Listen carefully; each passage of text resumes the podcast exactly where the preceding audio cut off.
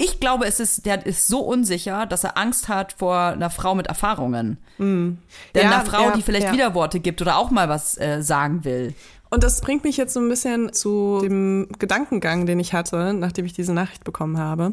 Ich habe nämlich versucht, mich zu erinnern, warum ich ältere Männer geil fand. Weil das ist absolut jetzt gerade gar nicht mehr der Fall.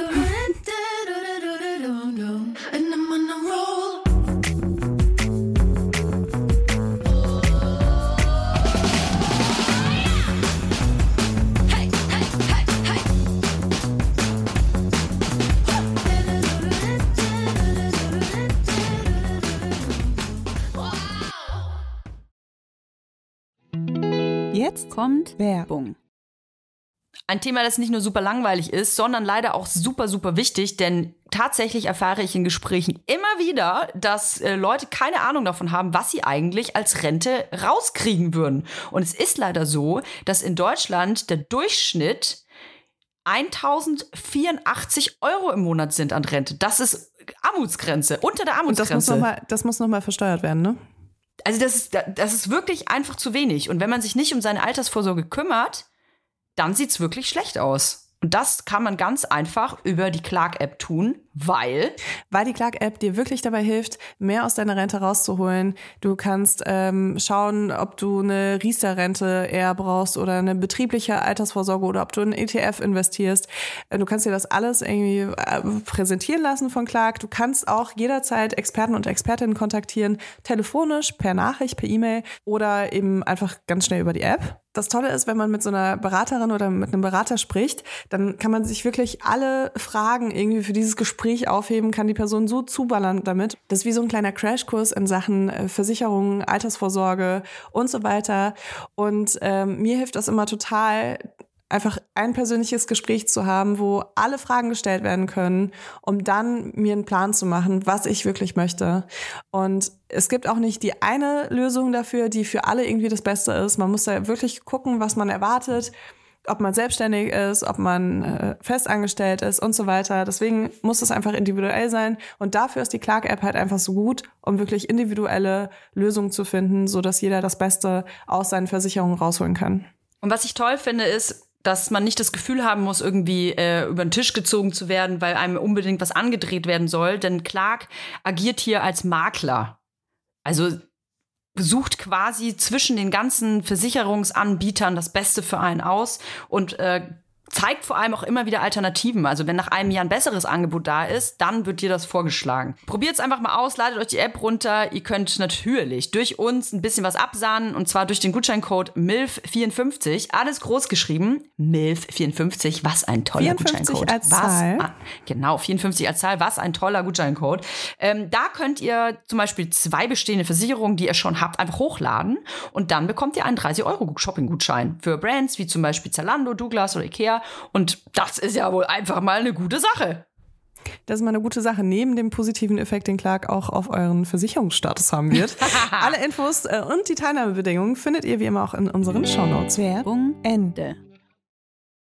Hallo und herzlich willkommen bei einer neuen, super heißen, brandaktuellen Folge Vibers mit der wunderschönen, frisch aussehenden Toya Diebel und der gefühlt gerade aufgestandenen Leila Lowfire. Du siehst frisch aus. Also ich sehe hier unsere Köpfe nebeneinander und denke mir so, was machst du eigentlich im Leben richtig? Aber wahrscheinlich ist die Antwort einfach es Schminke. Es ist einfach Schminke. Du musst einfach sehr viel Schminke benutzen, um deine Trauer und deine Müdigkeit hinfortzuwischen. Äh, ich fühle mich einmal richtig ausgematscht und dann regnet es auch noch so doll. Äh, in Nordrhein-Westfalen ist ja seit paar Tagen wirklich Land unter. Das ist total crazy. Also es ist ja eine reinste Suppe, die hier vom Himmel kommt. Man kann eigentlich gar nicht rauskommen. Und das ist ein riesiges Problem. Ich weiß gar nicht, wie es in Berlin ist, aber hier sind ja noch Kita-Ferien. Ey, und die Kombination Kita-Ferien und es kübelt Eimer aus dem Himmel ist eine Scheißkombination. Das ist so ein bisschen Corona-Vibes, oder? Das hat richtige Corona-Vibes, nur dass du nicht, du kannst nicht mal heimlich irgendwie rausgehen, weil du einfach klatschnass bist. Das ist echt crazy. Boah, krass, ja. Ja, ich ähm, habe die Geschehnisse bei Wacken äh, gespannt mitverfolgt. Also ich wurde ja dieses Jahr nicht eingeladen. Ich auch nicht. Deswegen bin ich, bin ich davon jetzt mal nicht be direkt betroffen, sage ich mal. Aber äh, es hat mir natürlich sehr leid getan. Aha, die feine Dame geht nur zu, zu Wacken, wenn sie eingeladen wird. Ah. Toja, soll ich dir mal was sagen? Ich war noch nie auf einem Festival. Ähm, einfach so. Bitte? Noch nie in meinem Leben.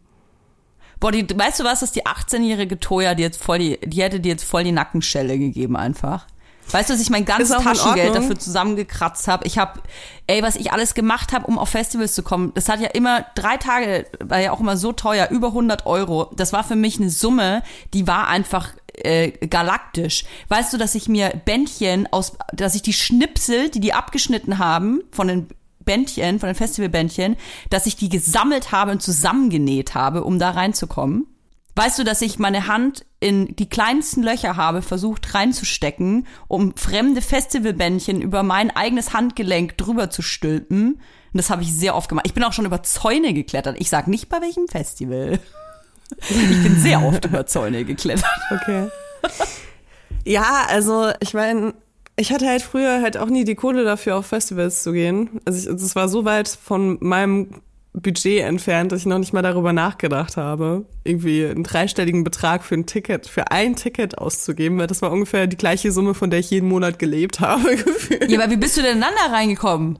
Naja, das erste Mal, dass ich auf dem Festival war, war, glaube ich, 2013, Rock am Ring, und da habe ich moderiert. Ach so. Also ja, ja, okay. Weißt du, ich wurde dann ja, halt irgendwie okay. dafür bezahlt, ja, hinzugehen. Deswegen, ähm, ja. vorher war das für mich gar keine Option, weil ich nie die Kohle dafür hatte. Also abgesehen davon, dass ich mit ihr also ja, die, mit dem Gehalt, was ich bei Rocker bringe, als Moderation bekommen habe vom SWR, sag ich mal hier. Hättest du mal schwer, hättest du ja auch kein Ticket leisten können. Geld, wie die Öffentlich-Rechtlichen das nennen. Ich war voll das heftige Festival-Chick früher zwar, ich durfte, ich durfte ja gar nicht gehen. Ich wurde ja ganz, ganz streng erzogen und ich durfte überhaupt gar, also Festival war so das Teufels Küche sozusagen. Da durfte ich auf gar keinen Fall hingehen. Und das erste, was ich gemacht habe mit 18, ist, dass ich quasi das Geld, das ich fürs Abitur bekommen habe, halt, ich weiß nicht, wie viel das damals war, wahrscheinlich von allen insgesamt. Ich sage jetzt einfach mal 500 Euro. Und ich habe quasi das ganze Geld, das ich bekommen habe, um das in meine zukünftige Ausbildung zu stecken oder den Führerschein. Ich habe, ich glaube, ich war auf sieben Festivals. Wow. In dem Jahr, weil ich 18 war und endlich die Freiheit hatte. Und dann war ich auf, auf dem Splash und auf dem Meld und Rock, äh, Rock, wo war, was gibt's da alles? Rock, Rock im Park und Southside, mhm. Hurricane. Oh, ich sag's dir, ich war richtige Festivalmaus. Ja, krass, ja. Ich meine, ich war ja dann auch auf sehr, sehr vielen Festivals so, ähm, aber da war ich halt viel älter. Also da, ja, was heißt viel okay. älter, ne? Also ich, 2013 war ich ja auch nur 22 oder 21. Aber dann ja, so okay, im, ich war halt 19. Ja, aber dann so im Anschluss, ähm, als ich dann halt auch super viele Leute kannte, dann bin ich halt immer so auf Festivals gegangen. Und ich muss auch sagen, früher hätte ich das vielleicht noch gemacht, einfach so auf ein Festival zu gehen und zu campen und da zu saufen und keine Ahnung was. Aber ähm, als ich 21 war, hatte ich schon so eine krasse Abneigung gegen besoffene Männer. Also ich sage auch wirklich besoffene Männer. Ja. dass ja. das für mich gar keine Option mehr war, irgendwo auf dem Field Krass. Zeit zu verbringen ohne die Option ich fand zu die haben, damals noch gut. ohne die Option zu haben, jederzeit irgendwo hinzugehen, hingehen zu können, wo weniger Leute sind und wo vor allem weniger besoffene Menschen sind. Krass, ich fand das geil. Ich wollte ja auch selber einfach die ganze Zeit besoffen sein. Es ging eigentlich nur von Bierbong zu Bierbong. Es ist auch so ein Ding, ne, dass man einfach auf dem Zeltplatz ich meine, das war ja die, auf, auf dem Gelände selber konnte ich ja logischerweise mir gar nichts leisten. Deswegen musste man sich ja schon auf dem Festival, also, also auf dem Campinggelände so zulöten, dass man auf jeden Fall so einen Bunker hat, so einen innerlichen Leberbunker, damit man die nächsten zwei Stunden besoffen sein kann, ohne Geld auszugeben. Das heißt, man ist ja nicht vom Bierbong zu Bierbong gelaufen, also vom Zelt zu Zelt, um da irgendwie zu schnorren. So war das. Krass, und es war crazy. Und es ist auch im Nachhinein irgendwie so ekelhaft. Das klingt für mich nach dem absoluten Albtraum. Ja, heutzutage Albtraum. Das ist ja einfach so ekelhaft, diese, diese, dieser Bierschlauch vor allem, ne? Der ungefähr äh, wahrscheinlich in zehn Minuten so von fünf verschiedenen oh, nee, äh, Herpesmündern abgeschnubbert wird. Den steckst du dir dann auch noch rein. äh, man hat irgendwie so gar nicht drüber nachgedacht, weißt du, man, die ganzen Dixie-Klos, keiner wäscht sich die Hände, Desinfektionsmittel war damals ja noch gar nicht on Vogue.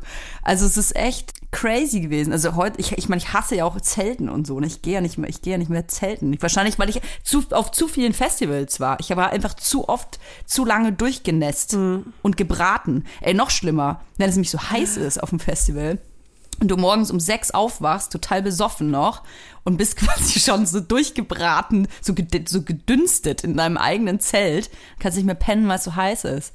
Also ich muss ja sagen, ich habe äh, 2013 war auch das Jahr, wo ich aufgehört habe, Alkohol zu trinken für mehrere Jahre. Ähm, deswegen. so früh schon. Deswegen kannte ich halt dieses Festival-Feeling nie, wo man halt dann selbst auch besoffen ist und dann irgendwie oh, andere besoffene Menschen sieht und ey, cool. Also im Gegenteil. Ich habe leider echt, also die, ah, die Sachen, diese Field-Erfahrungen, die ich gesammelt habe auf Festivals, ähm, die waren vor die allem. Gar nicht. Nee, die waren vor allem richtig unangenehm, weil ich halt stocknüchtern war und dann da ja, das, das darf man Typen nicht sein waren. Und ja. deswegen habe ich das nie so, ich dachte mir immer so, warum Warum bezahlen Frauen vor allem? Warum bezahlen Frauen Geld dafür, auf dem Festival sich eigentlich durchgehend belästigen ja, zu lassen? dem, weißt du, es ist so, hey, äh, heute gehe ich mal auf den Ballermann und äh, guck mal, ob die Touristen mich cool finden. weißt du, irgendwie, ja, ja. das ist irgendwie so, das, ich, ich fand es wirklich so schlimm und ich habe mich sehr oft mit Leuten, wenn ich dann mal irgendwie äh, auf dem Field war, habe ich mich sehr oft mit Menschen gestritten und äh, mit Männern. Ich weiß gar nicht, warum ich das immer so verallgemeine. und ich habe wirklich auch so, selbst bei, bei Wacken, wo ich echt auch das Gefühl hatte, dass die Crowd noch mal ein bisschen anders ist, weil die halt so ein Unity-Gefühl haben. Festival eigentlich. Ja, ähm, selbst da habe ich mir irgendwie meine Lieblingsband angeschaut, äh, ganz normal äh, vor der Bühne, weil ganz, also ganz ehrlich, ich war schon so oft auf der Seite von der Bühne bei einem Konzert. Das ist die beschissenste Position, die du haben kannst. Das Konzert klingt einfach komplett kacke. Ähm, ja. Du hörst einfach so also du hörst halt nicht das, was die Leute vor der Bühne hören. Das ist einfach, es macht halt gar keinen Sinn, ein Konzert von der Seite anzuschauen. Deswegen, wenn ich eine Band cool fand, habe ich die immer von vorne angeschaut. Ne, ich war auch, ich, ich war halt immer beim Pöbel. Ich durfte nirgendwo anders. Tut mir leid, VIP Layla. Ich war immer beim Pöbel. Ja, aber ich wollte es nur noch mal sagen, ah. falls ihr denkt, das ist mega cool, auf der Seite von der Bühne zu stehen, ist es halt nicht. Und dann war ich äh, vorne und habe halt irgendwie voll geheadbangt und dann kamen so Typen, die mich schon so eingekreist haben, weißt du? Also, ja, egal, ich muss da jetzt nicht drauf eingehen. Aber es war auf jeden Fall richtig nervig und das sind so die Sachen, an die ich mich erinnere, jedes Mal, wenn ich irgendwie so ähm, auf dem Field war. Deswegen für mich absolut un unnachvollziehbar, wie man, wie man als Nicht-VIP auf ein Festival gehen kann. Aber ja, wie man ah. als Frau äh, sich dem halt aussetzen kann, äh, ohne ab Tag zwei einfach nur noch, sobald man nach der Uhrzeit gefragt wird, jemandem aufs Maul zu hauen. Ja, also so krass war es bei mir halt nicht. So, so, krass war es bei mir nicht und ich war wirklich über Jahre lang auf Festivals. War gar nicht so ironisch gemeint, ich war wirklich auf allen möglichen Festivals in ganz Deutschland, weil ich es einfach so ähm, halt nie durfte und dann einfach ausnutzen wollte. Und ich habe meine Erfahrung ist eher gewesen, je größer das Festival und je alternativer von der Mucke, desto schlimmer war's. Also auch von dem, von dem Publikum. Wacken zum Beispiel, was ja eigentlich ein extrem männerlastiges Festival ist, war für mich eins der angenehmsten Festivals und ich war da mehrere Male, auf dem ich je war. Jetzt kommt Werbung. Kommen wir zu unserem heutigen Werbepartner und zwar Coro und ich kann jetzt mal einen richtig, richtig guten Grund nennen, warum Coro gerade für Frühstücksfreaks, wie meine Familie äh, das ist, sind das äh, Geiste ist. Und zwar haben wir hier ein kleines Erdbeerproblem zu Hause beim Frühstück. Also, wir essen immer Müsli morgens, also vor allem die Kinder, und wir essen am liebsten Müsli mit Beeren. Das Problem ist, dass in herkömmlichen Müsli-Anbietern oft, wenn es dann heißt, oh, hier sind ganz viele Beeren drin, dann sind so gefühlt drei Beeren drin. Und um die wird natürlich dann gekämpft. Wer kriegt diese Beeren in seine Schale rein? Weswegen ich bei Coro einfach einen riesen Sack gefriergetrocknete Erdbeerscheiben gekauft habe und die verteile ich jetzt ganz gleichmäßig, exakt abgezählt, dass keiner einen Grund zum Streiten hat, in die Müslischalen. Und das ist herrlich, weil man hat eine große Packung, man hat wenig Müll und man hat köstliche Erdbeerscheiben, die nicht nur übrigens im Müsli geil sind, sondern auch zum Beispiel einfach nur so zum Snacken, wie ich das mache vom Fernseher. Ja, ich muss sagen, bei Koro kriegst du auch wirklich ein mega gutes Preis-Leistungs-Verhältnis, was äh, Ja. Früchte, Trockenfrüchte, Snacks, äh, Nüsse und Nussmuse angeht. Und ähm, das ist natürlich nur möglich, dadurch, dass Koro diese Sachen in Großverpackungen verkauft und sie so mit wenig Zwischenstopps vom Produzenten direkt weiter an den Endkonsumenten verkauft. Koro setzt total auf Transparenz dabei, also radikal transparente Preiskommunikation und äh, ist immer auf der Suche nach individuelleren, nachhaltigeren und ungewöhnlichen Lösungen für ihre Produkte. Koro hat ein Sortiment inzwischen aus über 1200 Produkten. Wahnsinn. Und da findest du wirklich alles. Also ich habe da auch so ähm, meine Einmachgläser schon gekauft. Ich habe dort äh, natürlich sehr viele äh, Lebensmittel auch gekauft. Äh, ich muss sagen, ich glaube, ich bin die Person, die am meisten Mangostreifen abgenommen hat. Weil ich die wirklich, also ich kann, ich kann so ein Kilo Mangostreifen, kann ich dir echt in ein paar Tagen, drei Tagen würde ich sagen, kann ich das gut wegsnacken. Oh, da gibt's Ich auch richtig geile getrocknete Öle. Mangos. So, so Salat Ja. oder so Sesamöl oder äh, oh, Ahornsirup habe ich auch mal bestellt. Ist aber, ich weiß nicht, ob es das jetzt gerade gibt. Wenn ja, dann schlag sofort zu, sonst kaufe ich alles weg. Also haben super geile ähm, Verpackungsgrößen für Ahornsirup. Also einfach mal checken. Und natürlich gibt's mit uns wie immer auch einen kleinen, ein kleines Gutzerle, wie man in Franken sagen würde. Und zwar in Form eines Rabattcodes. Mit dem Code VIBERS, alles groß geschrieben, spart ihr 5% auf das gesamte Koro-Sortiment. Die Links und den Code findet ihr nochmal in unseren Shownotes. Er ist gültig bis zum 31.12.2024. Werbung Ende. Äh, Full Full Force zum Beispiel auch ein Festival, wo eigentlich nur Kerle sind. Auch sehr angenehm gewesen. Voll, voll. Mhm. Eins der schlimmsten Festivals, wo ich auf jeden Fall, und da war ich ganz oft, ist auf definitiv Rock im Park, Rock am Ring. Das ist wirklich voll Katastrophe. Ich glaube auch, dass angenehme Menschen dort einfach so zu Müllmenschen werden. Das ist wie so, eine, wie so ein Virus, so ein Festivalvirus, der da äh, durchgeht, weil die Leute dann ja auch in so eine, wie so eine Zauberkugel steigen und mit dem ersten Bierschlauch so zu totalen ähm, Aliens werden, die auch noch irgendwie mega scheiße. Also man hat ja auch so ein Scheiß-Outfit einfach dabei. Ich habe das Gefühl, so die meisten Leute überlegen sich, oh, wie, was kann Hä? ich mitnehmen und anziehen, dass ich Aber besonders Männer haben scheiße doch gar keine aussehe? Oberteile dabei, oder? Bei Rock am Ring und Rock im Park. Ja, und sich irgendwie anmalen und es ist auf jeden Fall irgendwie hier äh, Bier rein, Bier raus äh, anmalen. Ja, also der Rock am Ring, Rock im Park und alles stinkt nach Kotze und Pisse und so. Das fand ich schon immer hef richtig heftig. Hast du schon mal jemanden heißen äh, kennengelernt auf dem Festival, Toja? Ja, ich habe ich ja immer, ich habe äh, immer several people darum gemacht auf jeden Fall. Egal wie schlimm das ich Festival möchte, war. ich möchte deine Geschichten hören. Oh, diese nicht, Glan- diese nicht, äh, hat nichts mit Glanz und Gloria zu tun. Also, ich war ja auch immer in der Turbo-Jugend, muss ich dazu sagen, ne?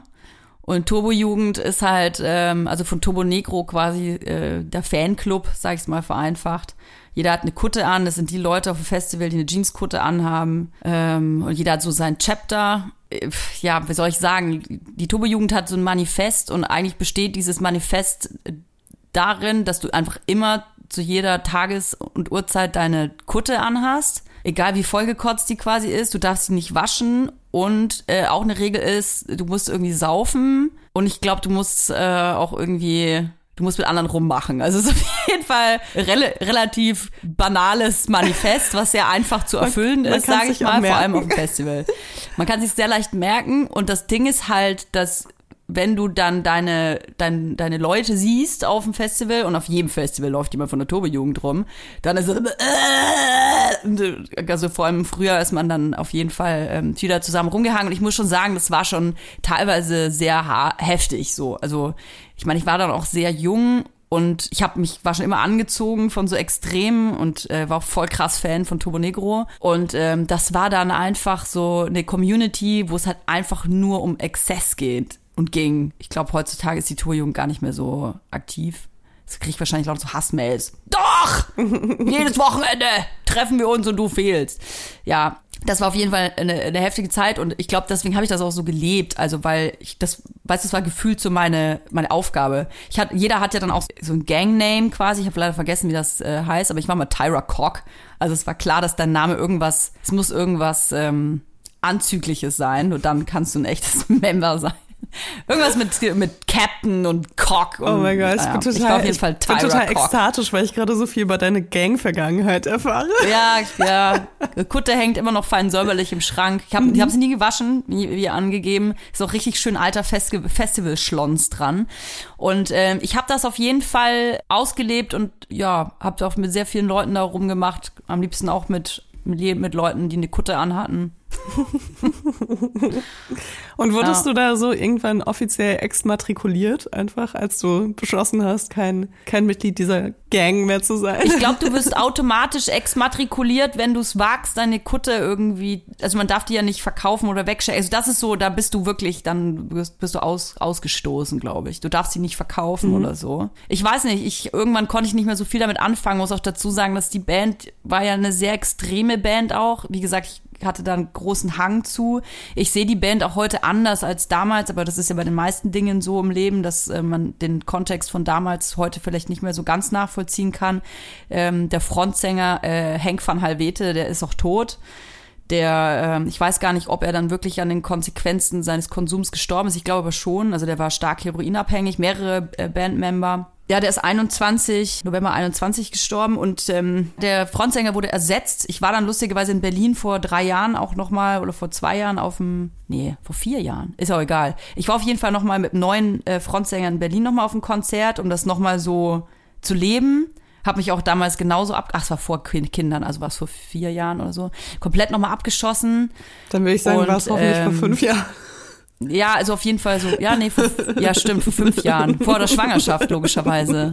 Ja, vor fünf Jahren. Krass, ist das schon so lange her, ey. Ja, war in Berlin das äh, letzte Turbo Negro Konzert und es war so krass, weil ich hatte da auch, ich weiß gar nicht, wen ich da kannte. Die Person, wegen der ich auf der Gästeliste war, hat auf jeden Fall gesagt, ey, Toja, ich weiß doch, du bist so riesiger Fan.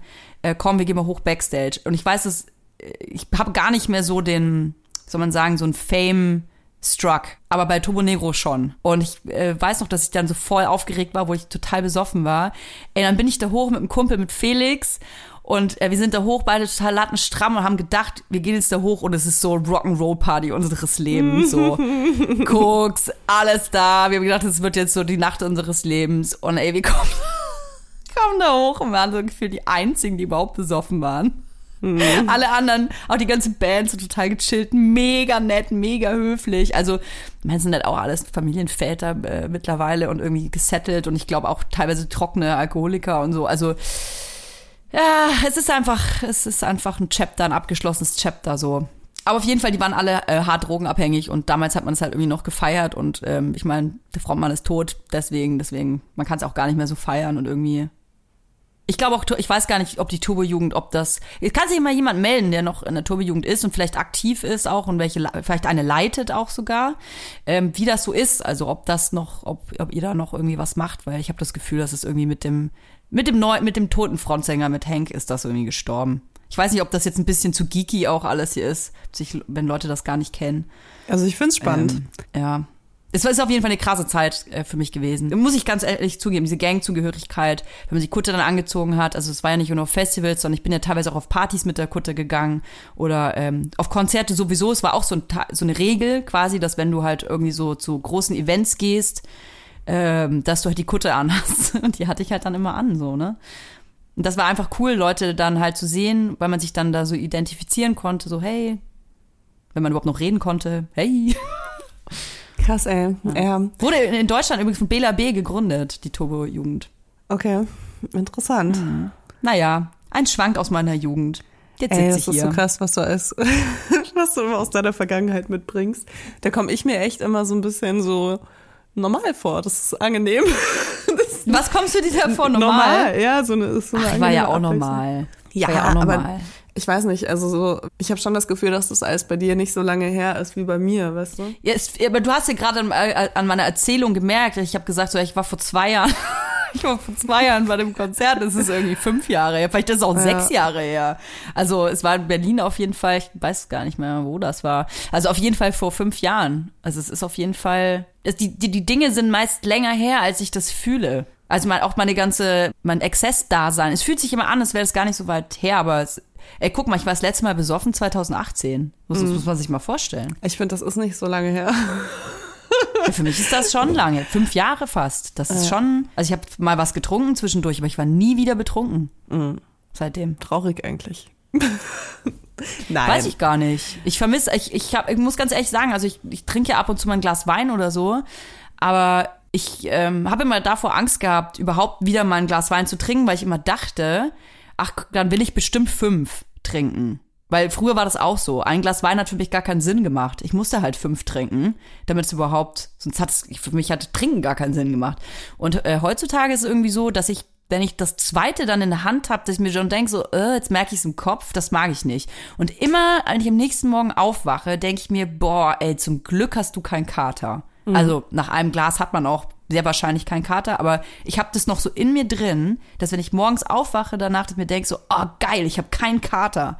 Weil es einfach dieses Gefühl, einen fetten Kater zu haben, das war einfach so beschissen für mich am Schluss. Ja, will ich einfach nicht mehr missen, will ich einfach nicht mehr. Soll ich dir was sagen? Ich mag mich voll gerne, wenn ich einen Kater habe. Was machst du? Ich mag mich voll gerne, wenn ich einen Kater Nee. habe, doch. Wirklich? Warum? Aber so ein kleines Katerchen oder? Ja, nee, schon so ein bisschen, also so ein mittleres Katerchen. Ne? Also so, dass es einem nicht körperlich so schlecht geht, dass man nicht mehr überlebensfähig ist, sag ich Ja. mal, oder so Ja. einen Alltag bewältigen kann. Und bei mir ist es ja meistens auch so, wenn ich da mal Alkohol getrunken habe, dann ähm, heißt es trotzdem, dass ich morgens aufwache um die gleiche Uhrzeit, wie ich jeden Morgen aufstehe und trotzdem die Ja, gleichen das ist Sachen es, mache, ja. die ich jeden Tag mache. Deswegen, also ich habe dann nicht irgendwie, ich kann dann nicht ausschlafen oder so. Aber äh, irgendwie, ich mag das, keine Ahnung. Ich, ich bin dann immer so, ich habe dann immer so einen krass trockenen Humor. Und ich finde mich dann auch lustig. Und ich unterhalte mich dann auch. Also ich, ich bin von mir selbst unterhalten, wenn ich verkatert bin. Und ich mag Ah, das einfach. Aber ist das nicht ein weißt du? Trugschluss? Also ist das nicht so Restalkohol, der dich denken lässt, dass du irgendwie chatty bist und eigentlich bist du es gar nicht und laberst nur Scheiße? Nee, nee, nee. Nee, ich habe das Nee? auch in meinem Freundeskreis so, dass meine Freunde das extrem feiern, wenn ich verkatert bin. Ah, okay, aber ich glaube, es hat tatsächlich, weil ich habe, also ich habe mich natürlich damals sehr viel damit beschäftigt, als ich aufgehört habe zu trinken, ähm, wieso man wie wo ist und wieso man sich wie wann fühlt und so. Und dieses ähm, einen Kater zu haben, das ist ja auf jeden Fall hast du ja noch Alkohol im Blut. Also du hast ja so einen Rest, der deine Nervenbahnen auch beeinflusst. Und ich glaube, das hat schon was damit zu tun. Du willst mir das gerade so absprechen, aber das finde ich nicht gut. Ich mag mich zum Beispiel Nein, nein, gar nicht, wenn ich betrunken bin. Also ich, Ah, ja. ich ähm, finde betrunkene Leila finde ich einfach nur nervig. Ich werde halt überhaupt nicht sozialer, krass. wenn ich betrunken bin. Im Gegenteil, ich werde eigentlich so ein bisschen so bratty und äh, gar nicht so. was denn Brady? Naja, so, na, so ein bisschen so pratzenmäßig halt. Assi oder Ja, ja, nicht unbedingt, ja, vielleicht auch assi, aber so ein bisschen so. prollig.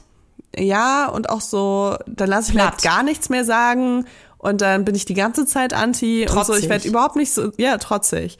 Ähm, Trotzig, ich werde ah. überhaupt nicht sozial, wenn ich betrunken bin und ich werde auch irgendwie nicht äh, williger oder sonst irgendwas, was man Ah, einem ja. so unterstellt, sondern ich werde halt das absolute Gegenteil. Ich werde total unsozial und bin einfach nur noch genervt davon, dass ich irgendwo bin, wo andere Menschen sind. Ja, gut, das ist Deswegen, ja unterschiedlich, ne? Ja. Manche Leute werden ja voll aggro.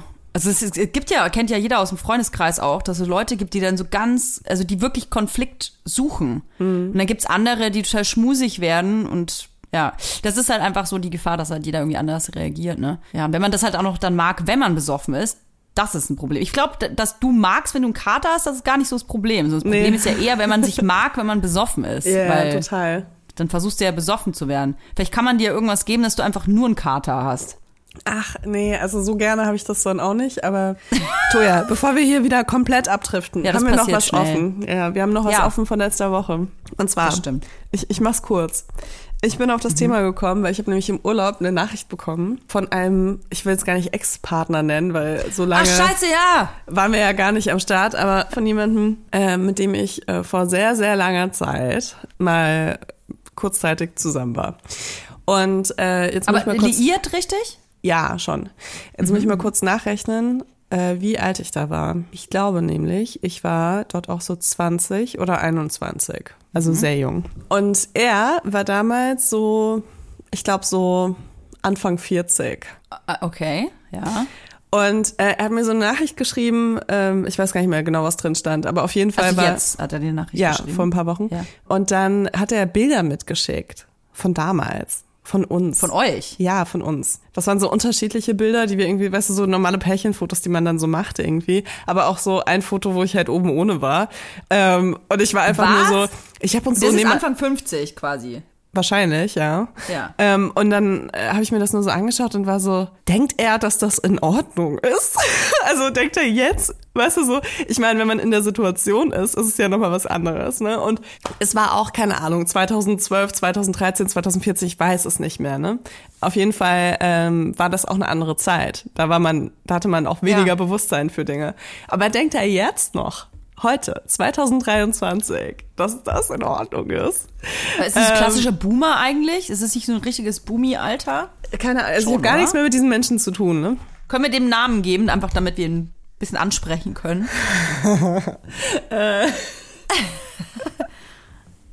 Nee, nee, lieber nicht. Ich will, ich will eigentlich gar nicht mehr, dass dieser Mensch einen Namen hat. Weil soll ich einen Namen Nein, geben? ich- nee, das, Weil ich kann's das- ja nicht Der wissen. Mensch hat keinen Namen. Man darf. Der Mensch hat keinen Namen. Aber wir müssen mit ihm ja sprechen. Nein, wir müssen nicht mit ihm sprechen. Der Boomer. Der Boomer, von mir aus, der Boomer. Ja, und ich habe mir irgendwie so, ich habe mir diese Nachricht angeschaut und diese Fotos, die da angehängt waren und dachte so, das ist doch irgendwie ein bisschen weird, oder? Also schickt dieser Typ mir jetzt diese Nachricht und diese Fotos und denkt sich dann so, ja, cool. Von was ist seine Erwartung, wenn er dir Ja, ein Bild von dir Erwartung? oben ohne schickt? Was erwartet er, was du schickst? Dass du dann zurückschreibst, oh geil, meine Titten. Oh. Nein, also ich muss dazu sagen, man hat gesehen, dass ich oben ohne war, aber meine Titten waren nicht mit drauf auf dem Foto. Aber es war Aha. offensichtlich ein Foto, was in einer Situation entstanden ist, wo ich nackt war. Aha. Ja, und irgendwie, ich, ich habe uns so nebeneinander gesehen und ich habe diese Baby-Layla einfach gesehen. Ne, Man kann es nicht anders nennen. Ich sah aus wie ein großes Kind, sage ich mal.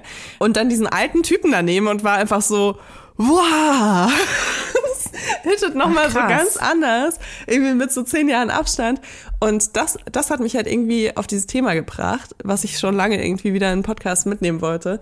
Weil ich ja bei Besser als Sex super viel darüber gesprochen habe, dass ich sehr gerne mich mit älteren Typen treffe. Okay, damals. Und jetzt bin ich Anfang 30 und kann das absolut gar nicht mehr nachvollziehen. Also wenn ich jetzt jemanden sehe, der, ich sag mal, mehr als zehn Jahre älter ist als ich, dann muss es schon jemand sein, der extrem aufgeklärt ist.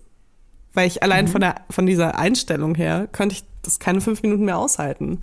Ja, ich würde es nicht über einen Kamm sch- scheren, aber man, man hat natürlich in den verschiedenen Generationen ein größeres Potenzial für Unverständnis. Also das sehe ich auch so. Ich glaube, was aber ein maßgeblicher Unterschied ist, ist das Alter jetzt. Also ich finde, je älter man wird, desto also so, desto irrelevanter wird ja ein Altersunterschied. Das ist zumindest in meiner Wahrnehmung. Also eine Frau, ich spreche jetzt einfach mal als Beispiel, eine Frau, die 20 ist, die jemanden datet, der Anfang 40 ist, ist für mich ein Unterschied, als wenn eine Frau 40 ist und der Typ ist Anfang 60. Weißt du, was ich meine? Also ich sehe das komplett gegenteilig, weil Wirklich? Ja, weil ernsthaft, Ich nicht. als ich 20 Ja. Mhm. war, ne, und die Typen von mir aus 40 waren, dann fand ich die noch sexy und dann waren die noch so, noch nicht steinalt. Die Typen, die jetzt, Mhm. also die früher 40 waren und die jetzt irgendwie 50 oder 60 sind, die gucke ich mir Mhm. an und denke mir so, boah, das war aber kurz vor Ablaufdatum. Ja, aber also es hat doch aber was damit, also eine Frau, die Anfang 20 ist, das ist ja eine Frau, die gerade erwachsen geworden ist, muss man ja einfach so sagen. Die, die ist noch nicht lange erwachsen. Und ich glaube, dass wenn ein Mann, der Anfang 40 ist, sich interessiert für eine Frau, die gerade erst erwachsen geworden ist, dann ist das in meiner Wahrnehmung zumindest ein anderes Interesse. Also die, das Interesse hat in vielen Fällen, glaube ich, einen anderen Ursprung, als wenn ein Mann, der Anfang 60 ist, mit einer 40-Jährigen zusammenkommt. Ich weiß, was du sagen willst. Es ist natürlich kein, also es, äh, dieser dieser äh, Machtfaktor ist einfach weniger gegeben, wenn die Frau 40 ist und der Mann 60. Und äh, ja, dann ist es eben auch nicht so, ein, so eine Art Ausbeutung oder so, die man Ja. dem Typen unterstellen kann, weil man denkt, eine 40-jährige Frau ist schon sehr, sehr mündig. Ähm, jetzt eine 20-jährige Frau ist eben noch nicht auf dem Level und ist noch sehr empfänglich für äh, jegliche Art der Formbar. Manipulation auch. Und ich verstehe, was du meinst. Ähm, ich ich denke immer nur so, wenn du das so erzählst, denke ich immer so aus meiner Perspektive. Und ich kann dir sagen, dass ich jetzt nicht mir denken würde, also klar, weißt du, wo die Liebe hinfällt. Ne? Es gibt immer noch die kleinen Ausnahmen. Das ist halt einfach so dass du dich halt einfach in jemanden verliebst und der ist dann halt einfach 20, 30 Jahre älter als du. Und das ist einfach Ja. so. Das kann natürlich total passieren, aber davon sprechen wir jetzt heute gar nicht. Ne? Wir sprechen jetzt gerade so von diesem grundlegenden Ding, was ja ähm, Naja, wo es kein Interesse am Menschen gibt, sondern dass es, da hat das Alter eine gro spielt das Alter eine große Rolle. Und Ja. das finde ich einfach das, ähm, was ich schwierig finde. Ich wollte äh, gerade sagen, dass ich selbst in meinem Bekanntenkreis, ich will es gar nicht sagen, wie eng, aber da ich, ich kenne zwei Typen, die beide explizit sehr, sehr junge Frauen daten wollen. Also nicht nur wollen, sondern auch daten. Das sind Männer, die sind Anfang Mitte 40, die daten gerne Frauen und ich meine, du kannst sowas, die daten vor allem über Tinder und Bumble und Hinge und etc. Und da kannst du ja Alter eingeben. Und ich habe das schon gesehen, dass da eine Altersgrenze bis 25 gezogen wird und ich bin fast vom Stuhl gefallen. Ich habe da gesagt, Alter, du bist Anfang 40 und dein Maximum Alter ist 25. Ich glaube, du hast nicht mal eine Tassen im Schrank. So, und ähm, da ist bei Männern, also gerade bei denen, die übrigens, also eigentlich super coole Typen sind, aber seit ich das gesehen habe, da kann ich dir sagen, ist meine Einstellung, auch wenn das Freunde sind, die hat sich ein bisschen geändert. Weil ich mir denke, so, woher kommt das, dass du eine Frau unter 25 daten willst? Weil, was ist der Grund? Das sind Frauen, und ich kann es jetzt nur auf dieses Beispiel münzen, die man leicht, wie du es gerade gesagt hast, manipulieren kannst. Das sind Männer, vielleicht jetzt nicht der explizit, aber ich habe das eben auch schon mitbekommen. Das sind Männer, die gerne Dinge erklären, die gerne äh, die Frau leiten, die äh, selbst Anerkennung für ihr Wissen und für ihre Erfahrung haben möchten. Und ähm, also je jünger eine Frau ist, desto weniger weiß die halt, es ist halt so. Du sammelst Erfahrungen mit dem Alter auch. Und dass die Wahrscheinlichkeit, dass du denen besonders viel noch mitgeben kannst, sehr groß. Und das ist was, was ich einfach so äh, finde. Weil da hat's, ich weiß nicht, ob es immer nur was mit, mit was Körperlichem zu tun hat. Also auch, es gibt Männer, die stehen auf sehr androgyne, ja, sehr aber junge es gibt Frauen. auch es gibt auch Frauen, die sind äh, mit 30 noch total, also die wirken mit 30 noch total körperlich jung und so. Das ist schon, also wenn jemand unter 25 sucht, dann hat das schon was mit der Persönlichkeit zu tun und mit der mit der Entwicklung und nicht mit dem Körper, finde ich. Weil, also mit 25 war ich körperlich auch nicht top. Auch Also- ich, ich glaube, das spielt aber schon rein. Also ich Ja. glaube, es spielt schon rein die Körperlichkeit. Also allein, allein ist im Kopf ist von vielen Männern Hm. in, es ist ja leider so, dass viele Männer denken, dass ein, ein nur ein junger Frauenkörper ähm, sexuell attraktiv ist. Das spielt, glaube ich, schon mit rein. Ja, keine Ahnung. Also ich finde mich mit 30 geiler als mit 25. Ja, ich mich auch. Ja, körperlich nicht. Nee, körperlich ich mich nicht. Aber ähm, ich habe einen Freund, der zum Beispiel auch sagt, äh, ja, wenn ich, ich, er steht nicht auf Frauen, die schon ein Kind gekriegt haben. Und dann habe ich halt auch gesagt, ja, kannst du das riechen? Also steckst du dir da irgendwie, steckst du bei der die Finger rein und, und guckst, ob du noch, weiß ich nicht, kann man eine fühlen, ne? Geburtsverletzung das findest oder was. Wenn das eine vaginale Geburt war, dann kann man das äh, fühlen. Wusstest du das? Ja, vielleicht ist er ja, hat er so einen Kurs gemacht, dass er das erfühlen kann, ob eine Frau schon ein Kind gekriegt hat. Und dann oh nee, sorry, ganz tolle Frau, aber ich habe da gerade meine Finger reingesteckt und einen Test gemacht und das kann ich nicht. Oder, ähm, also we- weißt du, was ich meine? Und der ähm, habe ich dann auch gefragt, kannst du das riechen und so? Und er so, ja, hm, ja, das ist dann einfach, das merkt man einfach und so, ja. Hm. Also es gibt auf jeden Fall äh, Typen, die das äh, ungeil finden, wenn Aber Frauen das schon ein ist Kind ja, haben. Das ist, das ist total ja dann schon ekelhaft. äh, Madonna-Huren-Komplex. Also das ist dann, äh, dass sobald eine Frau Mutter wird, dass sie zu heilig ist, um mit ihr Sex zu haben. Ich weiß nicht, ob es das ist. Würde ich nicht sagen. Weil Madonna-Huren, dieser Madonna-Huren-Komplex, von dem du sprichst, hat nichts automatisch mit Mutter zu tun. Ich hatte mal einen, äh, einen Partner, der hatte das eindeutig, diesen Madonna-Huren-Komplex. Und äh, dieser Komplex besagt ja auch, dass wenn du mit einer Frau eine, also eine zu ähm, tiefe Beziehung eingehst, Ja, ja. nicht nur mit Kindern, sondern Ja, wenn hm, du quasi eine emotionale Bindung zu dieser Person erhältst, dann ist sie zu heilig, als dass du da, weiß ich nicht, meinen Penis irgendwo reinstecken darfst. So. Ich liebe das. Ich liebe diesen Komplex auch, weil der einfach so, das ist einfach so, ich weiß nicht, irgendjemand wollte die Männer Paradox. Einfach bestrafen mit sich selbst, habe ich das Gefühl. so, ja, okay, ähm, du kannst jetzt halt nur mit Frauen schlafen, die halt äh, nicht cool sind zu dir. Jetzt kommt Werbung. Kommen wir zu unserer heutigen Werbepartnerin. Das ist Tamaris. Tamaris. Tamaris. Begleitet uns tatsächlich ja jetzt schon seit einiger Zeit. Nicht nur Laufsteg erprobt, sondern auch bei mir zu Hause in Hackelburg. Ich habe tatsächlich ein ultra bequem, also ich bin jetzt halt eher von einer bequemen Sparte, musst du wissen, Leila. Ich habe mir Sandalen bestellt. Du läufst wie auf Wolken. Ich weiß nicht, was Tamaris macht. Ich weiß nicht, wie die diese Sohlen hinbekommen. Das ist wie so ein Memory Foam Effekt. Das ist unglaublich. Es ist alles bequem. Es fühlt sich alles an wie auf Hausschuhe laufen. Selbst die High Heels, die ich damals in äh, Hamburg aufnannte, Die ich ja jetzt auch die ich zu dir Hause mir habe. nachgekauft hast, Ja. obwohl es ja mein Schuh ist.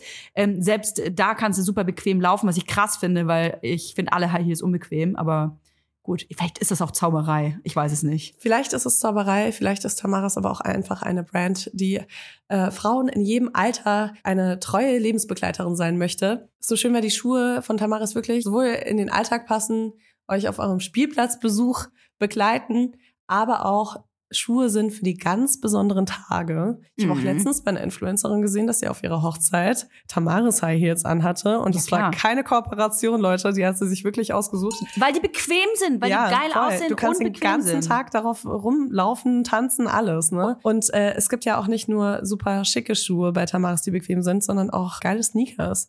Ich bin ja so jemand, ich ziehe immer gerne weiße Sneakers an. Mhm. Ich habe inzwischen sogar so verschiedene Sneakers für verschiedene Situationen, weil ich gerne auch auf Veranstaltungen Sneakers anziehe. Dann will ich aber die Ja, sauberen anziehen. Ja, mach ich auch. Deswegen habe ich jetzt Baustellen-Sneakers und ich habe Ausgeh-Sneakers.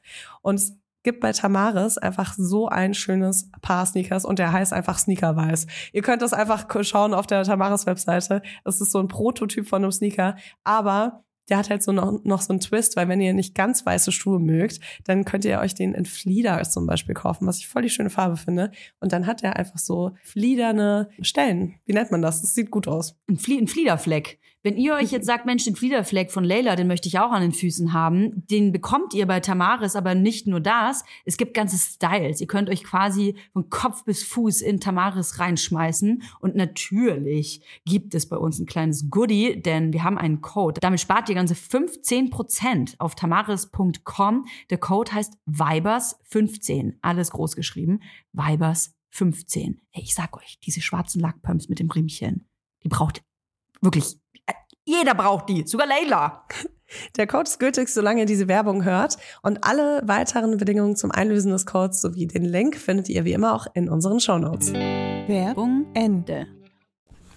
Ja, oder wo ähm, im Prinzip die emotionale Bindung halt nicht da ist. Ne? Also Ja, ich meine, es kann ja, ja, auch für die. Frauen Ja, dann das kann- einfach scheiße mhm. sein. Also sobald Gefühle da sind, äh, läuft da irgendwie nichts mehr. Ähm, das hat der jetzt in meinem Fall, von dem ich gerade gesprochen habe, nicht. Ich Okay. glaube, der ist einfach nur, der hat meiner Meinung nach einfach nur wirklich eine Störung und sollte einfach mal eine Therapie machen und rausfinden, äh, warum er. Äh, ich glaube, es ist, der ist so unsicher, dass er Angst hat vor einer Frau mit Erfahrungen. Denn Ja, einer Frau, ja, die vielleicht ja. Widerworte gibt oder auch mal was äh, sagen will. Und das äh, bringt mich jetzt so ein bisschen ähm, zu dem Gedankengang, den ich hatte, nachdem ich diese Nachricht bekommen habe. Ich habe nämlich versucht, mich zu erinnern, warum ich ältere Männer geil fand. Weil das ist absolut jetzt gerade gar nicht mehr der Fall. Das ist ja verrückt. Aber wusstest du das selbst für dich? Du magst ältere Männer. Ja, voll. Also hast ich du hab das im Podcast. Ich, ja, schon, auf jeden Fall. Aha.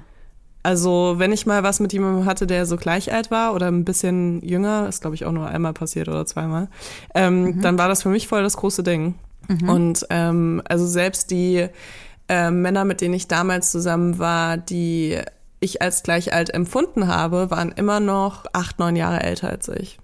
Und das hat jetzt so ein bisschen, also mein, mein Werdegang ist ja so ein bisschen anders vielleicht als so von, von dem Durchschnittsmenschen oder der Durchschnittsfrau, weil ich bin halt sehr früh ausgezogen. Also ich bin mit äh, 14, 15 schon ausgezogen und habe auch äh, sehr früh alleine gewohnt und habe viel in meiner, äh, in meinen Teenagerjahren durchgemacht, was andere Menschen nicht durchmachen in dem Alter. Und dadurch entstehen natürlich auch so verschiedene Sachen, unter anderem Trauma, ähm, die dazu führen, dass man sich mit äh, Leuten, die gleich alt sind, nicht so gut identifizieren kann. Dass man immer das Gefühl hat, ach, ihr seid noch Babys oder so, ne? Also so ganz blöd von oben herab gesagt. Aber dadurch, dass du halt dich mit äh, existenziellen Sachen beschäftigen musst, während deine äh, gleichaltrigen äh, Schulkameraden und Kameradinnen einfach nur ihre Hausaufgaben machen müssen oder so, das ha hat schon eine Auswirkung. Also es wäre total bescheuert zu sagen, dass es gar keine Auswirkung hatte, hätte. Und ich glaube, dass das so ein bisschen dazu geführt hat, dass ich sehr früh schon nach älteren Männern gesucht habe, weil Jungs in meinem Alter sich extrem überfordert gefühlt haben mit meiner Situation auch. Ähm, mhm. Das war ja dann auch nicht nur so, dass ich dann irgendwie zwischen 14 und 17 irgendwie diese Struggles hatte. Ich war so komplett auf mich alleine gestellt, so sehr früh und ja, also hatte auch keine Unterstützung von meinen Eltern oder so dann irgendwann, als ich nach Berlin gezogen bin, sondern musste mich halt irgendwie selbst durchschlagen. Deswegen, das ist halt, das sind Sachen, die andere Leute nicht so erfahren haben oder viele Menschen. Zum Glück, was ja auch gut ist. Und dann habe ich mir, glaube ich, sehr früh halt Leute gesucht, die schon ähm, sich so ein bisschen mit so den, diesen ganzen Lebensstruggles halt einfach auskennen. Und mhm. das ist dann halt äh, exponentiell gestiegen, je älter ich wurde. Also ähm, mit 17 habe ich mich dann mit Leuten getroffen, die irgendwie, keine Ahnung, 26 waren, mit äh, mhm. äh, 20 habe ich mich dann schon mit Leuten getroffen, die irgendwie 38 waren und dann irgendwie Anfang 20 waren es dann schon so 40-Jährige. Und das war jetzt nicht so, dass ich explizit nach 40-Jährigen gesucht habe oder so, aber ich habe halt nach aber Menschen... auch oben drüber? Über 40, meinst du? Mhm, mh. Naja, der, von dem ich jetzt gerade gesprochen habe, der war ja schon über 40. Mhm. Ich versuche nur gerade so rauszufinden, weil ähm, ich bin ja in einem also ich bin jetzt, wie alt bin ich überhaupt? Ich weiß das ja nie, ne? Das ist wieder Running 34. Gag. Oh Gott. ich weiß 89, nicht, 33. 23, okay, 33. Ich werde schon 34? Du bist 34, ja. Ich bin ja schon fast, das ist, ist ja gefühlt schon Anfang 40. Also ich bin 34 jetzt bald. Äh, mein Partner ist noch mal älter als ich.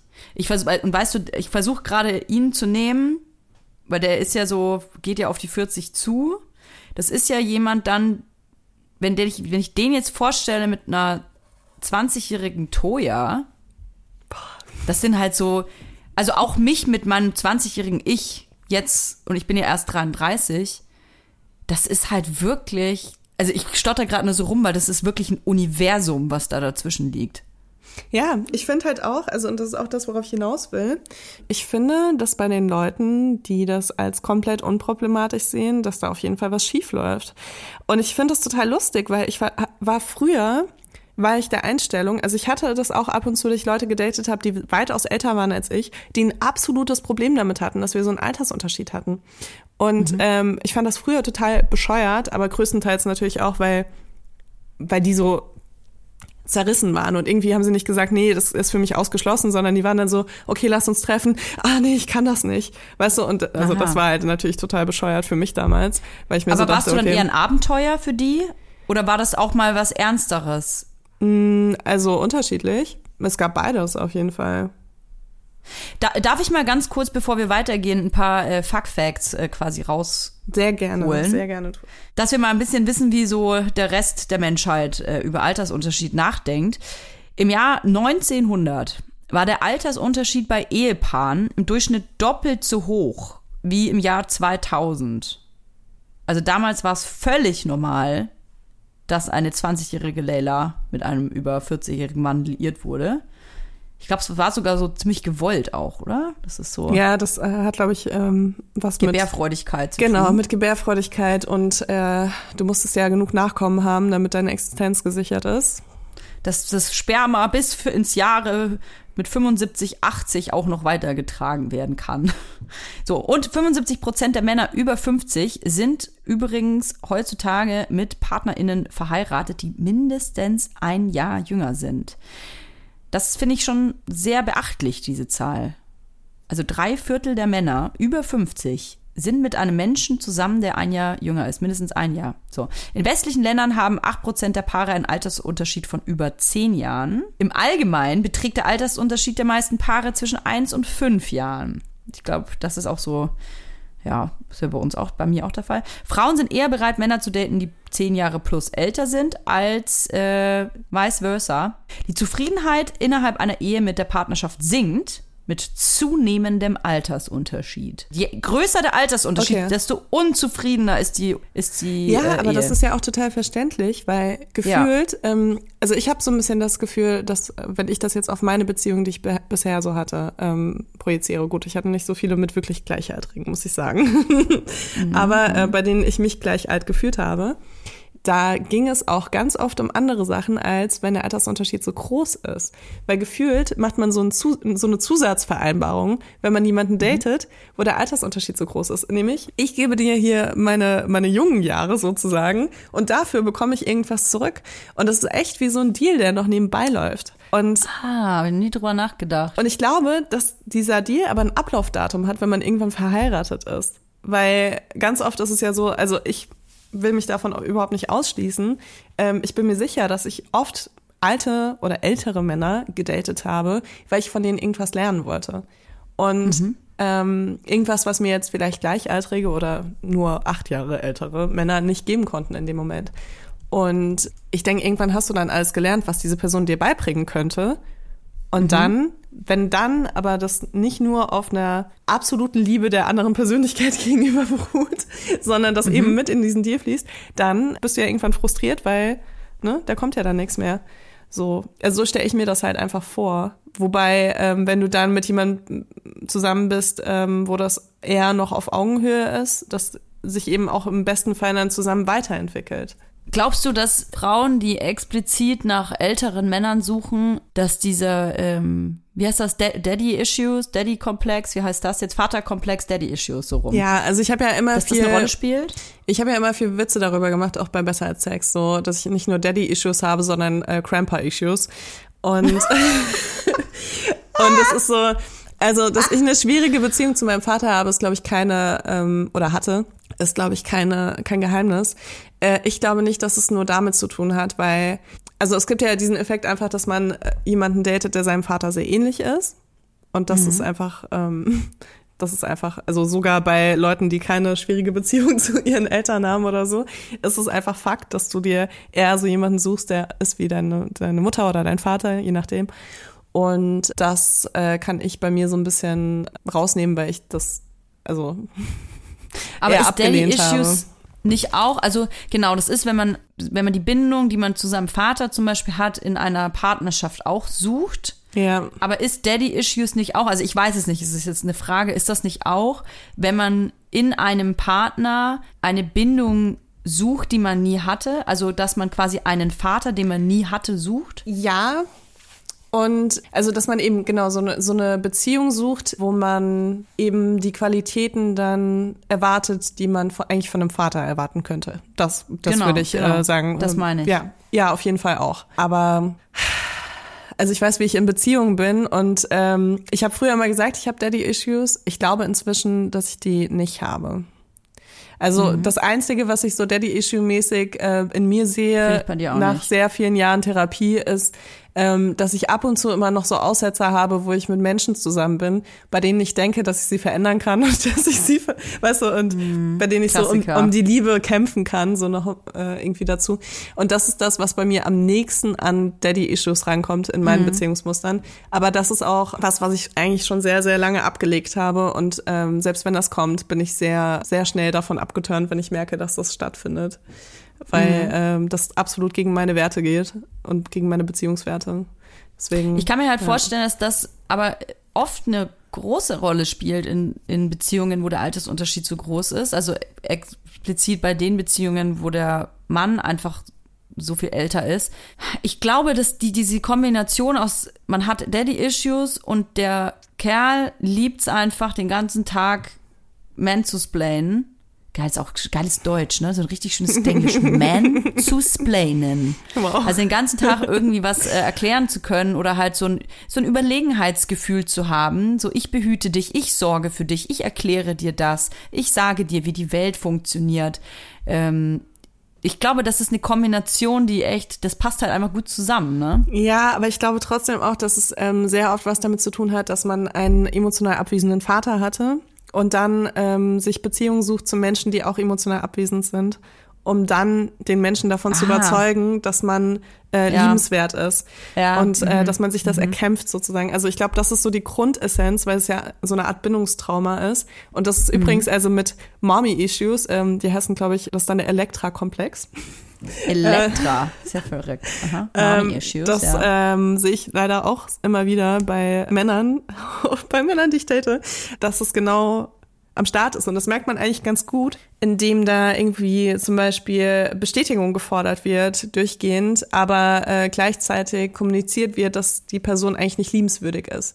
So, mhm. also es, das wird jetzt so ein bisschen kompliziert und deep und keine Ahnung was, aber ähm, ja, also grundlegend ist es einfach, äh, du suchst dir einen emotionalen abwesenden Partner und beweist diesen Menschen dann, dass du eigentlich total liebenswürdig bist und dass du es wert bist. Es ist eigentlich schrecklich und traurig, dass der Mensch so gestrickt ist, dass er oder sie, egal wie schlimm eine Erfahrung war in der Vergangenheit, dass man das irgendwie unterbewusst wieder sucht.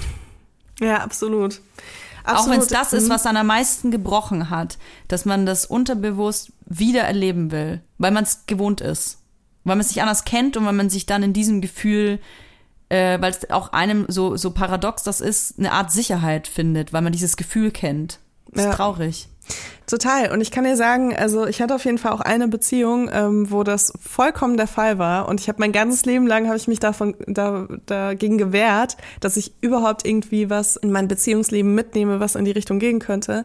Und auf einmal war ich da drin und dachte mir so, oh mein Gott, das fühlt sich voll gut an. Und es war wirklich mhm. so, ich war mir noch nie so sicher in einer Beziehung, die ich je hatte. Und das ist auf jeden Fall, das weiß ich jetzt bei mir, dass es ein absolutes Red Flag ist, wenn ich denke. Wenn gut ja, das ist so scheiße, weil, weil überleg mal, was das mit einem macht, ne? Man muss sich ja. ja die ganze Zeit, also man wird ja nur noch unsicher, was Beziehungsthemen angeht. Und man hinterfragt sich dann doppelt und dreifach und denkt sich so, hinterfrage ich mich jetzt, weil es sich gut anfühlt oder fühlt es sich gut an, weil es gesund ist? Oder denke ich, ist es gesund, weil es eigentlich toxisch ist? Also es, man kommt einfach selbst in so eine ganz schlimme Situation rein. Und das ist für mich auch wirklich immer noch eines meiner Lebensziele, das alles hinzukriegen, weil auch nach super vielen Jahren Therapie, die ich gemacht habe in meinem Leben, finde ich, sind Beziehungsmuster immer noch die Königsdisziplin. Weil das so schnell geht, dass du in irgendwelche Dynamiken reinrutschst und das nicht merkst, weil es sich halt nach was Gewohntem, was Gewohntem ja. anfühlt. Und ja, das, also ich finde das immer noch krass. Aber mhm. ich, also definitiv kann ich sagen, dass ich nicht, äh, der Grund, warum diese Beziehung damals nicht funktioniert hat mit diesem Menschen, der mir geschrieben hat, war auf jeden Fall, dass ich absolut immun dagegen war, dass dieser Mensch mir Dinge erklärt und das Leben erklärt. das kann ich, das weiß ich bei dir. und, ja. ähm, und noch dazu muss ich auch sagen, dass das jemand war, der sich mir gegenüber unsicher gefühlt hat und das damit kompensiert hat, mich zu kritisieren. Und zwar nicht so oh. für mein Verhalten oder so, sondern es waren so Kommentare wie, oh, du schwitzt aber ganz schön gerade oder sowas. Also so wirklich. Nein. Der hat das so krass, deswegen bin ich auch gar nicht gut auf diesen Menschen zu sprechen, vor allem aus der Perspektive von der jetzt Anfang 30-jährigen Lela, ähm, die sich denkt, wow, geil, dass ich mich mit Anfang 20 nicht von diesen Menschen so fertig machen lassen habe, weil das war auf jeden Fall gar nicht gut, was der abgezogen hat. Das ist ja krass.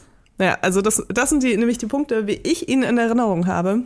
Hast du und dem zurückgeschrieben? Ich habe ihm nicht zurückgeschrieben und er hat seine Nachrichten dann auch irgendwann zurückgerufen. Ich wollte nämlich nochmal nachschauen und äh, er hat dann Ach, vielleicht selbst auch gemerkt, dass es äh, ein bisschen creepy war, was er da gemacht hat.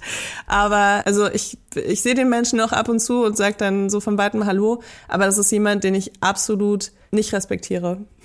das klingt so hart ich habe die ganze Zeit in der, ich meine, wir, lab, wir labern, das ist ja, also wir labern ja nicht, wir unterhalten uns hier, wir tauschen uns hier aus, wir debattieren. Ähm, habe ich nachgedacht, wie hoch der Altersunterschied bei mir, also was der höchste Altersunterschied war mit jemandem, ich, also minimal. Ich glaube, ich hatte nie jemanden, der super viel älter war als ich. Ich glaube, fünf Jahre oder so oder sieben Jahre, glaube ich, ist das höchste gewesen. Aber kannst du dich ähm, damit identifizieren, dass du manchmal dir an emotional abwesenden Männern die Zähne ausgebissen hast? Nee, weil ich eigentlich immer sehr das ist total lustig. Das ist echt manchmal wie eine Therapiestunde hier. Also man erfährt manchmal wirklich crazy Sachen über sich selbst, wenn man da so Sachen hinterfragt. Da habe ich noch nie drüber nachgedacht, was du mich gerade gefragt hast ich habe mich immer zu Männern hingezogen gefühlt, die emotional sehr offen waren. Mhm. Also so unterkühle, unterkühlte Emotionen oder versteckte Emotionen, das war für mich immer absolut unattraktiv. Konnte ich gar nichts mit anfangen. Ich meine, ich hatte einfach einen komplett abwesenden Vater auch, der, der war einfach non-existent. Und ich habe dadurch, glaube ich, war ich so weil ich selber eher emotional unterkühlt war, würde ich, glaube ich, im Nachhinein sagen, dass das für mich eine große Anziehung hatte, wenn jemand sehr offen mit seinen Emotionen umgegangen ist. Das hat mich regelrecht äh, überwältigt. Und ich weiß noch, dass ein Mann, ähm, ich würde sagen, so erste große Liebe, der hat mir so, ich würde im Nachhinein sagen, der hat, der hat mir so die Welt der Emotionen aufgemacht. Und der hat mir quasi gezeigt, wie schön das ist, wenn eine Beziehung davon zehrt, wirklich offen mit seinen Emotionen umzugehen. Krieg voll Gänsehaut gerade. Ja, das, äh, das ist auch, das, das war auch ein wichtiger Mensch, so ist es auch irgendwie immer noch. Der hat mir so eine ganz andere Perspektive gezeigt von der Beziehung, weil für mich war Be Beziehung vorher, ich meine, da war ich auch noch sehr jung, ne? Also mit dem bin ich zusammengekommen, da war ich, glaube ich, so 22, 23. Und vorher waren äh, die Beziehungen zu Männern immer sehr, ich muss ihm gefallen, äh, ich muss cool sein, ich muss äh, einen coolen Humor haben. Also es ging alles um so dem anderen zu imponieren. Und der hat mir das erste Mal so gezeigt, dass da noch eine Ebene drun drüber oder drunter eben ist. Ja. Krass. Viele Grüße gehen raus. Ja, voll schön, voll schön. Ich ähm, kann das voll nachvollziehen mit diesem, dass wenn Männer emotional offen sind, dass es wahnsinnig anziehend ist. Deswegen glaube ich auch, ab, dass ich absolut weit entfernt bin von Daddy-Issues. Aber ich glaube, dass ich oft Männer date, die Mommy-Issues haben. Äh, so, das könnt ihr jetzt nicht hören, aber hier ist gerade ein Kobold nach Hause gekommen und der Kobold hat keine Begleitung, weswegen ich jetzt mal checken muss, was hier in meinem Haushalt so abgeht. Äh, ich verabschiede mich jetzt schon mal aus der Folge, ist, was ich sehr schade finde, weil irgendwie das war jetzt ja ein richtiges Feuerwerk der Gefühle am Schluss. Leila sitzt immer noch mit Gänsehaut vor mir. Hoffe ich zumindest. Und ich hoffe, ihr auch. Ich habe voll Bock, weiter über Beziehungen zu sprechen in der nächsten Folge. Ich äh, sage aber schon mal Tschüss und Leila hat bestimmt noch ein paar schöne Abschiedsworte für euch. Bis nächste Woche, Toja. Worüber wir bisher auch noch gar nicht gesprochen haben, ist, wenn die Frau älter ist als der Mann. Und ähm, ich glaube, dass da teilweise auch ähnliche Dynamiken entstehen können, bis auf die Tatsache natürlich, dass es sozial viel anerkannter ist, wenn der Mann älter ist. Vielleicht können wir das ja nochmal in die nächste Folge mitnehmen. Was ich auch interessant fände, wäre nochmal mit äh, einem Paartherapeuten oder so zu sprechen. Also falls jemand von unseren Hörern und Hörerinnen äh, in dem Bereich arbeitet, ihr dürft euch sehr gerne melden. Ich finde äh, diese ganzen Beziehungsdynamiken super spannend und ist auf jeden Fall im Moment eins meiner Hauptthemen, was so ähm, ja, was so mein Therapieleben angeht. Und äh, ich glaube, da gibt es viele Sachen, über die man sich lange Zeit auch keine Gedanken macht, bis man dann wirklich in der Situation ist, bis das, wo das dann irgendwie aufkommt. Und ich bin gespannt, eure Geschichte zu hören, wenn ihr in einer Beziehung seid mit jemandem, der sehr viel älter oder jünger ist, ähm, was euch vielleicht am Anfang an dieser Beziehung gereizt hat und wie die Dynamiken dann mit den Jahren geworden sind. Ich glaube nämlich, dass viele Dynamiken, die am Anfang einen in diese Beziehung leiten, später sich komplett verändern können. Und ansonsten hören wir uns nächste Woche wieder mit Toja. Geil, einfach hier so ein Monolog. Okay, tschu tschu.